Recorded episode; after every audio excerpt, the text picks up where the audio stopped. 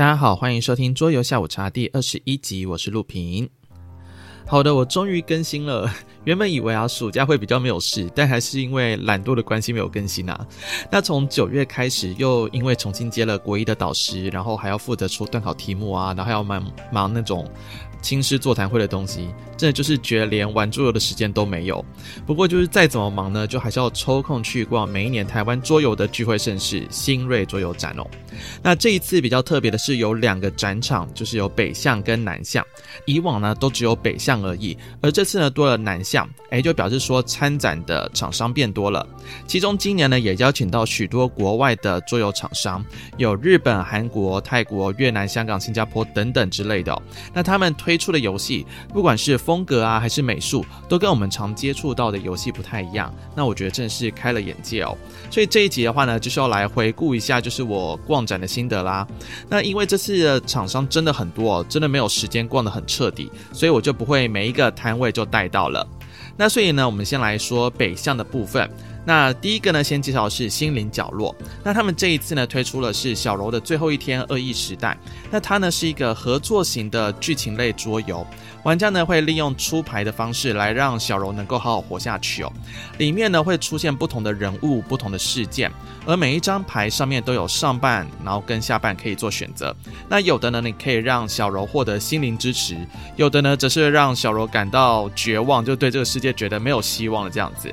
那有听过一些有玩过人分享说，其实难度是不低的。那其实啊，心灵角落他们是心理师背景出身的，所以呢，在设计这样的游戏的话，我会觉得还蛮贴切的哦。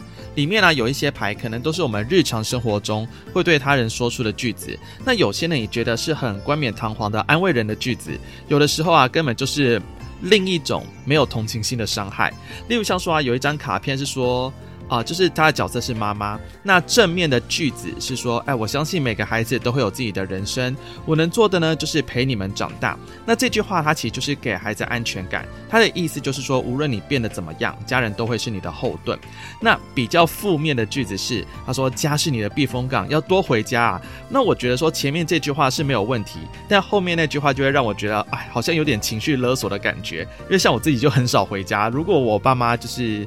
一直对我说这句话的话，那我就会感到就是有压力啊，或罪恶感，就觉得说好像是愧对他们的感觉。对，幸好我爸妈是蛮给我自由空间的。但是当我在看到这些卡片的句子的时候，就会觉得说啊，真的平常时我们会听到的句子，好，就是你以为觉得好像没什么样的，但其实实际上别人听起来可能是会有压力的。所以在我们一边游玩这个游戏的时候，也是可以检视我们平常时说的话，是不是呢会让人家觉得是有压力的这样子。那刚刚有说到这个游戏呢是有难度的，那我觉得的确拿来跟我们的人生相比，又有多少人一生都是遇到好事，到处遇到贵人扶持的呢？所以我觉得这款游戏很棒的地方是设计师把主题发挥的很好，那也让更多人知道现代人啊对于心理健康是更需要注意的。好的，那再来呢是浮木文创，那他们这次推出的是蒙甲花巷。那我觉得他们的工作人员啊，连服装都很用心哦。第一天他们都是穿那个花衬衫，那第二天呢还有那种穿旗袍的。那整个摊位呢都很有当时民国早期的风格哦。那我们主要就是靠着打牌，移动我们的手下啊和小姐，然后来抢地盘，然后避免了警察的追缉。那我觉得风格跟主题还有机制听起来都还蛮能互相搭配的。那不过我因为就是时间的关系哦，所以没有试玩到，就觉得有点可惜。不过呢，像 YouTube 上面已经有很多的频道介绍，那大家也可以去看看。好，那再来的话呢是 Two Plus，那他们主打的是吃早餐啦。那我们的面前呢会有一些朋友牌，而这些朋友呢他们会有不同的喜好食物。那比较特别的是，你自己是看不到你自己的朋友牌的，只能够看到其他人的。那我们就是利用手上的各种美食，然后互相喂食赚取高分。那我很喜欢的部分是食物的美术真的画的非常的棒，光看那个图片啊就觉得说，哎，好想再去吃那个这些食物这样子。那而且是很用心的。地方是说，它每一张食物的背面，它都会有文字叙述，就关于这个食物的一些小知识。那整体玩起来其实还蛮欢乐的，规则呢也不会太难。大家如果有玩过那个什么，呃，实话实说的话，有一点类似像那种感觉哦。不过呢，我自己私心觉得这个游戏有另外的功用，就是你不知道要吃什么的时候，你就可以从里面抽牌，抽到什么，哎，你就可以想说今天晚上大家就可以吃哪一些食物，这样子可以省下大家思考时间，好像也蛮方便的哦。好，那接下来的话呢，会介绍是嘴嘴桌游。那他们这次有摆出来的是友善的魔物。与酒馆英雄和无双魔药，那我自己对魔药是还蛮有兴趣的啊，美术还蛮对我的胃口。不过呢，真的是因为资金有限，所以就没有买了。对，不过我朋友呢，他很喜欢魔物那一款，他就买下来。那希望我之后可以蹭到他的游戏哦。那之后我就可以分享一些心得。那关于这次那个嘴嘴桌游啊，还有两个想要分享的。第一个就是那个抽奖活动哦，就我朋友他本来想要就是花钱扭蛋，然后想要赌那个大奖是南河旅人，结果呢，我们要走到摊位前面的时候，就听到摇铃的声音，就被前一个人抽走了。真是觉得想要就要赶快行动啊！再来呢，就是我终于见到嘴嘴的老板娘了。我觉得她真的是一个非常有感染力的人，然后而且很热情，而且呢就可以聊到就是说。像他以前是老师出身嘛，就是觉得诶，同为老师辛苦的地方，那我真的觉得还蛮佩服他，可以毅然决然的辞掉正职哦，然后开一间就是自己喜欢的桌游店。对，那我希望就是自己有机会的话呢，可以到台南去，然后跟他聊更多，就是想说，例如像从教师啊转变成店长之类的心态等等的。好，那下一个的话呢是奥罗桌游。那自从某一次电玩展啊，有玩到那个秀秀蹦蹦之后，就对这一位设计师就蛮感兴趣的。那因为也是当时呢拍到了奥罗的女仆装，就觉得还蛮好玩的哦。那虽然这一次呢奥罗没有穿女仆装啊，哦，不过他这一次主打的生活日记也是非常吸引我的。那其实之前啊就从他的 FB 的社群上面就有看到试玩，那但是我真的因为都太忙了，所以就没有去报名，然后没有办法玩到。那这一次呢，在现场看到实体，那再加上工作人员的解说，就更加决定了，就是我想要买的欲望哦。但是就是当时有点忘记，就是应该要连束口袋一起买的，就觉得有点可惜。好，那这个游戏的话，首先要先讲它的美术，真的真的非常棒。这就是用色很缤纷，然后但又不会觉得很刺眼，而且啊，动物都画的真还蛮可爱的。那游戏中需要用到的一些图示也不会太小，那也不会大到让你觉得很突兀。而且呢，有一些卡片都还有一些那种小巧思，真的就是别有用心哦。那游戏当中呢，我们会翻牌，从开出来的牌当中选择一张作为自己的行程，里面呢有工作也有休闲娱乐，那其实都要彼此兼顾的。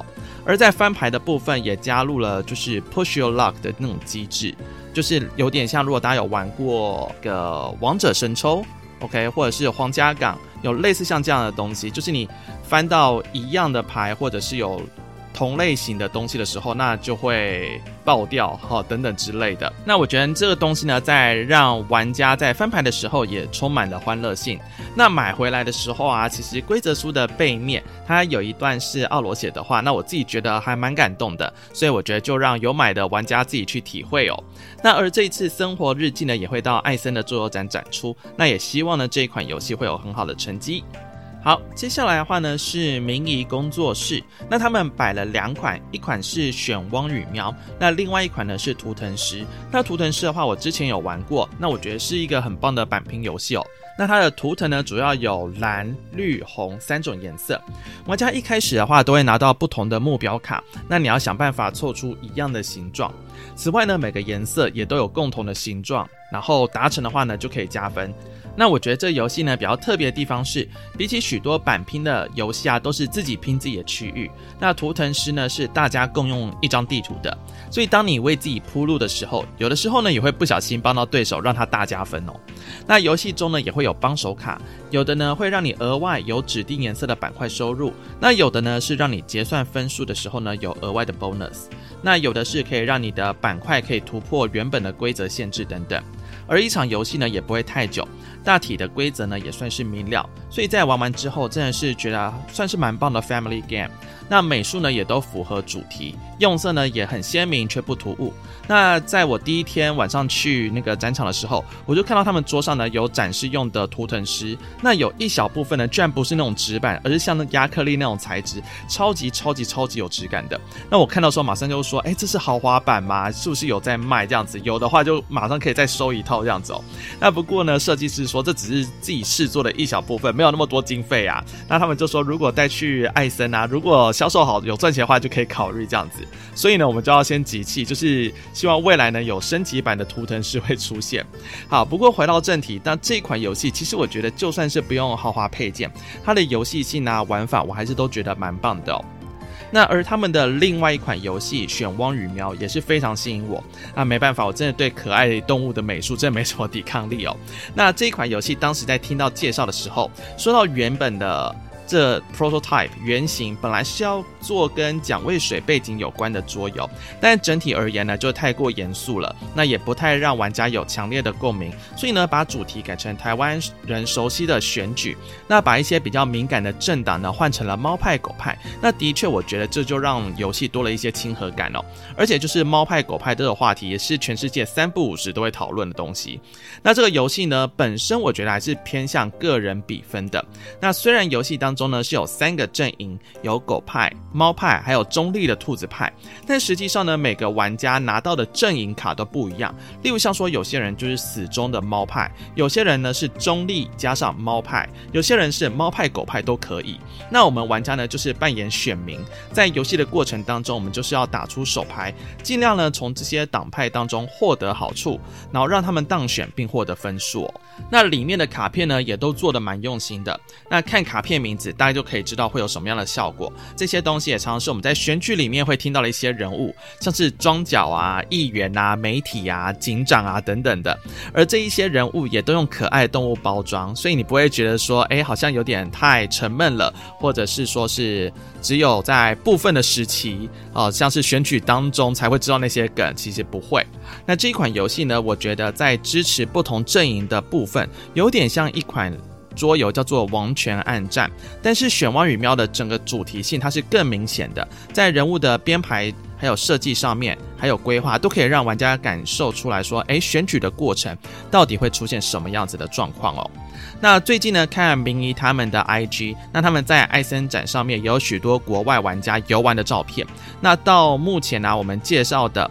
就是奥罗的生活日记、迷的图腾师啊，跟玄望雨喵，它都有在艾森展出。那我觉得能够让国外玩家体会到我们国产的游戏，真的是很棒的一件事情哦。那希望他们在这一次的艾森展都有很好的成绩。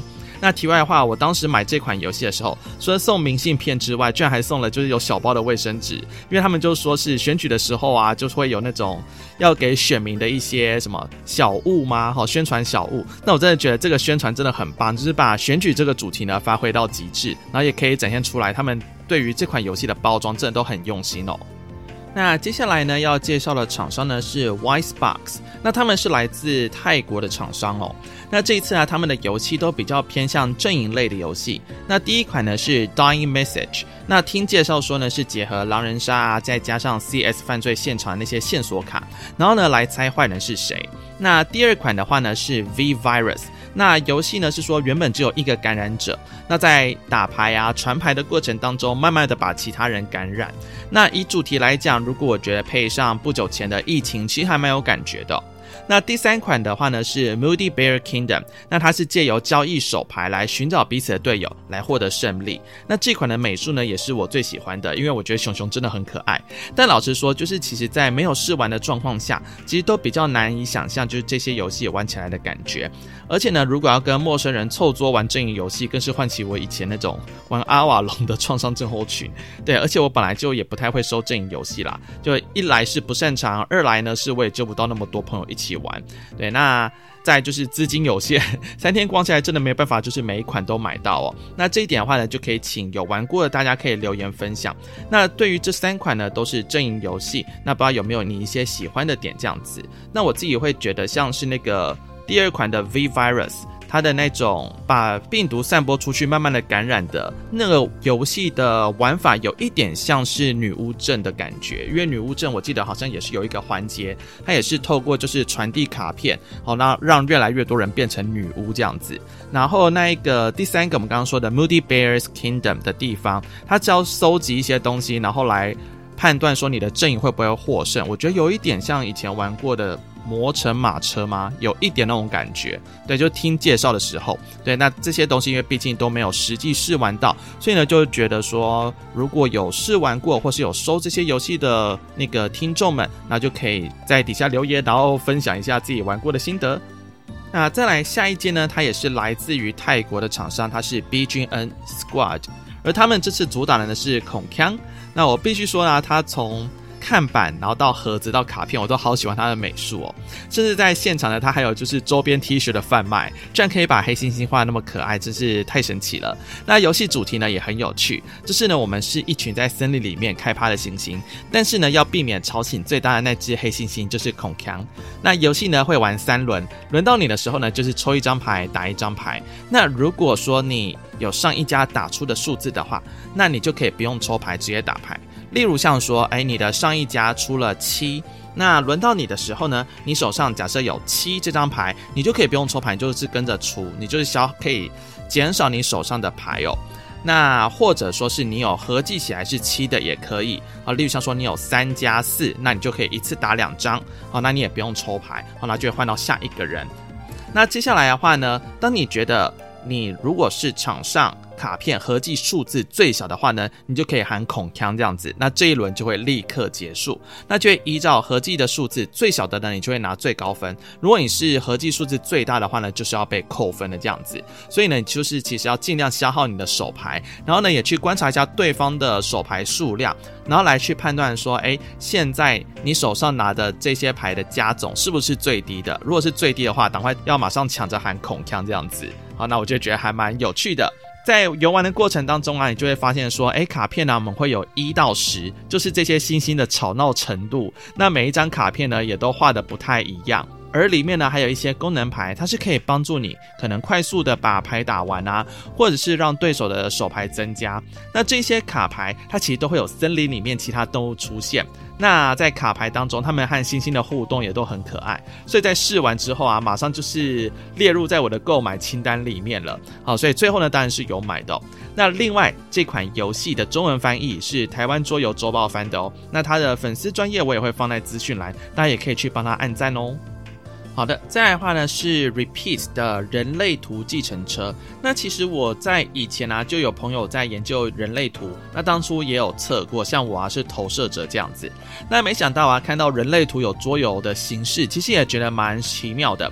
那游戏当中我们就是扮演不同类型的人，主要有生产者、投射者、显示者跟反应者。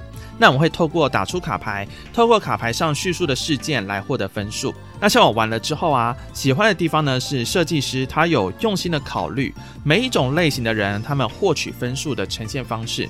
像是生产者，基本上就是做一件事情，再利用对应的内在权威卡，透过不同的掷骰方式来获得分数。而投射者呢，他也会有自己的专属一叠的抽牌堆，那他都是可以让你学到各式各样的技能，他是直接拿分数的。而投射者呢，还有一些自己的专属的计分轨，那我觉得这也是别有用心、有额外设计的。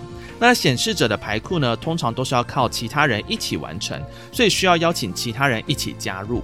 那我觉得啊，如果是对于想要认识人类图的人来说，那我觉得算是不错的入门桌游。不过，如果说这个是要以桌游啊如何取分获胜来看，那我自己觉得还是有一些美中不足的点哦。那第一个的话呢，是这个游戏还是需要每一类型的人都要有人扮演。如果全部都是生产者或者全部都是投射者，那其实就会有点无聊哦。那缺点就是为了游戏的平衡，你要当不是你自己类型的人。那虽然我觉得没差啦，但是就少了一些连接感。再来呢，就是游戏呢，为了让人理解说不同的内在权威的抉择，那所以其实都是根据卡牌上的指示，然后丢骰子，而不是用你自己想要的方式，或是测出来啊，看说你自己的内在权威是什么，然后就是以这种方式，然后来决定。那我觉得这样子。连结性比较少，其实也有一点小可惜哦。所以有时候就会觉得说啊，只是为了分数，所以呢叫我出这张牌比较可以得到高分，然后所以就出了。但是如果是现实生活呀，我可能是有别的选项可以选的哦。啊，所以以整体来讲，如果是以认识什么叫做人类图，并且呢了解人类图的基本概念、内在权威的运作模式，那我觉得算是很好推广的教具。但如果说是要以游玩然后获得乐趣的话，我觉得是可以在一些细节上面再多做一些打磨，或者呢是让游玩者跟他自己的人类图可以做出更有共鸣的部分哦。再来呢是几个日本厂商，那我们先来介绍的是 Gala Two，那它是跟另外一个厂商 Peaks Guild 摆在同一摊，不过呢后者就是因为时间的关系，我就没有听到介绍，所以呢我就是只有介绍 Gata Two 的 Strive in the Squares。那也很幸运的，我是由设计师本人介绍给我听的。那他一开始呢就问我说：“诶，有没有听过将棋？”那我就说有。那所以有部分的概念，如果你会玩象棋或是将棋的话呢，其实会更好理解。那这一款的话呢是两人对弈的棋类游戏。那我们双方呢要努力争取中间那一排的领地。那利用每一种不同板块的移动方式或是特殊能力，让中间那一排。有五个里面有三个是属于自己的板块，就算胜利。而板块呢有正反两面，算是进阶版，然后跟基础版这样子。那算是把象棋跟将棋做出了一些不同的变化哦。加上美术呢，就是偏向日系人物，那清一色呢都是香香的妹子，那笔触呢也是绘制的很细腻，所以摆出来其实是蛮唯美的哦。那同样呢，因为资金有限，所以这款原本也是要买到，所以就先 pass 了这样子。再来的话呢是 Smart Ape，然后跟妄想 Game。那先说一下 Smart Ape，那他们这次摆出来呢是 Crypto Collector。那我们就是扮演 NTF 的收藏家，那利用竞标的方式呢，来获取艺术品，然后并获得高分。那光是看到配件啊跟美术，大概购买欲望就到了百分之七十了。后来第二天呢、再去听设计师直接讲解规则，那其实我就觉得哎，蛮想买的喽。那有一些人说啊，他的竞标方式蛮像熔炉革命的。那因为的确看之前熔炉革命的教学是有那么一点像，但是我是是没有玩过熔炉革命的啊，所以我就想说，哎，也许看有没有两款都有玩过。的人，那就可以去分享做比较一下。那玩家呢，手上会有一到四的原片，那也可以把原片呢放在就是有一排收藏家卡的下方。好，那这些东西可能让你未来的时候可能可以多增加一些收入。那另外呢，你还可以放的地方呢，就是在一个拍卖标志放置区域卡上面。那这个地方的话呢，有两个作用。第一个的话呢，是你可以把之前。啊、你的那些收藏家卡，然后把它丢掉换钱，或者呢是你可以直接买一张艺术卡，那就是可以让你获得一些分数的手段哦。那我觉得整个玩起来的话呢，就是觉得比较偏向清测。那另外的话呢，就是里面的艺术卡卡片啊，或是成套收集的这个部分，它其实实际上都是可以把图案连起来的，所以就觉得哇，真的是马上就很想买下来这样子。那所以就会觉得说，哎，对啊，所谓的成套收集这个概念，就是要具有这种具体的图像啊。这有点像是如果大家有玩过东海道那种收集风景图哦，你是可以收集到完整的一幅画的。那我觉得在玩的这种过程当中，这种代入感呢就会更强，像是之前那个忘忧绘卷。或是香料之路啊，那种封面它可以合起来变成一张完整的图片的，那我就觉得哇，真的很想把它收下来，就脑波很弱啊。那实际上也都是有收的哦。那最后下定决心付钱，而且是买豪华版，是因为第三天的时候呢，就是看到豪华版的只剩下四套了，所以心一狠呢就直接买下去了。特别是到了第三天啊，就是我本来都想说，哎，逛的差不多了，再来决定买哪一些桌游。但是呢，像是 Sashi Sashi 的那个游轮游戏，还有 Eaton 的那个抽签游戏都卖完了，然后又看到就说，哎，只剩下几套而已，就会觉得无法招架啊。我觉得如果就是每个摊位啊都来个什么限量啊，或者说什么只剩下几套以内啊，我就会觉得很容易遭到这种陷阱，然后就掏不自觉的掏出钱来。对，那不知道大家有没有听那个桌游拌饭今年那个新锐的上集？那就是我第一天去那个拌饭的摊位，然后问他们说：“哎，那个杯垫怎么卖啊？”哦，那兰斯就跟我说：“哦，只剩下二十个喽。”那我想说：“哇，我才第一天去哦，就只剩下二十个而已。那如果第三天呢才决定要买的话，那不就是卖完了吗？”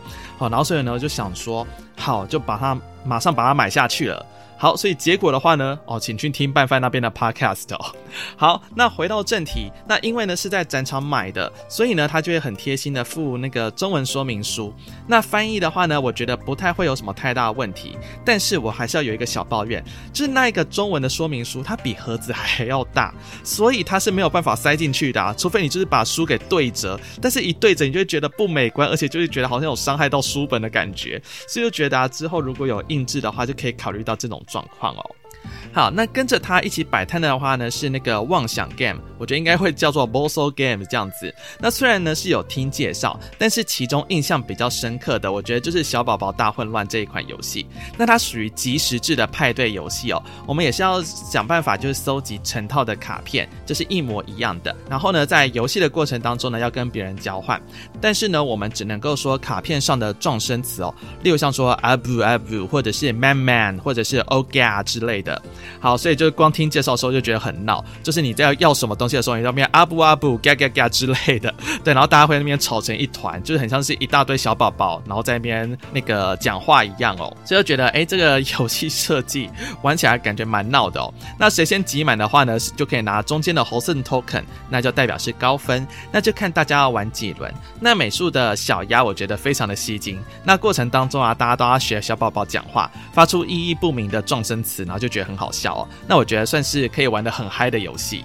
好，再来呢，要介绍的是圈叉塔，然后 cube。那他们主打的是加油棋，然后跟 one。那其实两个规则还蛮类似的，它就是在一个三乘三的九宫格里面，然后拼出加油啊或是 one 的顺序。那轮到你的时候，拿一个板块，那如果是盖着的话呢，就把它翻到正面。那你可以旋转板块的方向，接着呢，选择同一直排或是横排的板块进行移动，那会维持在三乘三的范围。如果你有玩过那个什么。Room Twenty Five 就类似像那种感觉哦。那谁能够先拼出来指定文字的话呢，就会赢了。那虽然还蛮简单的，但是我很喜欢就是板块旋转的小巧思。例如像说大写的那个 N 啊，如果换个方向的话，它就变成 Z。又如同就是大写的 E，诶，你换一个方向，它可能就可以变成 M 或者是 W。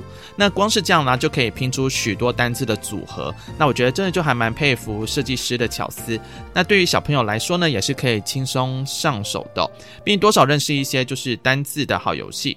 那加油棋的话呢，就是把中文字做拆解，例如说“加”这个字就可以拆成“立”跟“口”，那“油”的话呢，就可以拆成“三”跟“油”，也是一样的玩法。除了那个“油”字啊是额外多出来的，实际上呢，我们就是要在某一横排，然后拼出“立”、“口”、“三”这样子的顺序，然后就可以赢了。那感觉之后呢，也可以出很多不同的变化。那在整场上面比较特别的是，它是有大型版可以玩的，而且都做成抱枕的形式，而且我觉得真的是非常的可爱，感觉就是可以买几颗啊，放在家里面当做沙发抱枕，好像也不错这样子。那最后呢，北向要说的是山顶洞人。那虽然猫的筑地他们已经出一段时间了，但是同样的，他们把它做成是巨大化桌游，真的很有看头。那这三天呢，我都会看到说很多媒体都会拍摄他们家的画面，而且像礼拜六、礼拜天也可以看到许多就是爸妈啊，他会带孩子然后去体验。那我觉得真的是一个很好的广告哦。那我第一天晚上呢，就赶紧抓了一个空档，然后跑去跟那个巨大的猫爪拍照。OK，那如果你是看 YouTube 的话，你就可以看到那个。猫爪跟人的比例，那真的很有分量。那我真的觉得，那个猫爪如果晚上的时候当做是那种睡觉的抱枕，应该也蛮舒服的吧？那不知道就是山顶洞人他有没有考虑要出这个周边哦？那还有另外一个巨大化桌游的话呢，是搜灵记了，但是呢，它是在南向，所以呢，我们就想说留到下一集再介绍。没错的，是有下一集的哦，因为就是整个整理起来，后来发现其实蛮多的。好，那就请大家期待下集喽。所以，我们今天呢就先到这边。喜欢节目的话，就记得就是按赞、订阅、留言、分享哦，那就可以比较让我有动力做下去哦。那就先到这边，大家拜拜。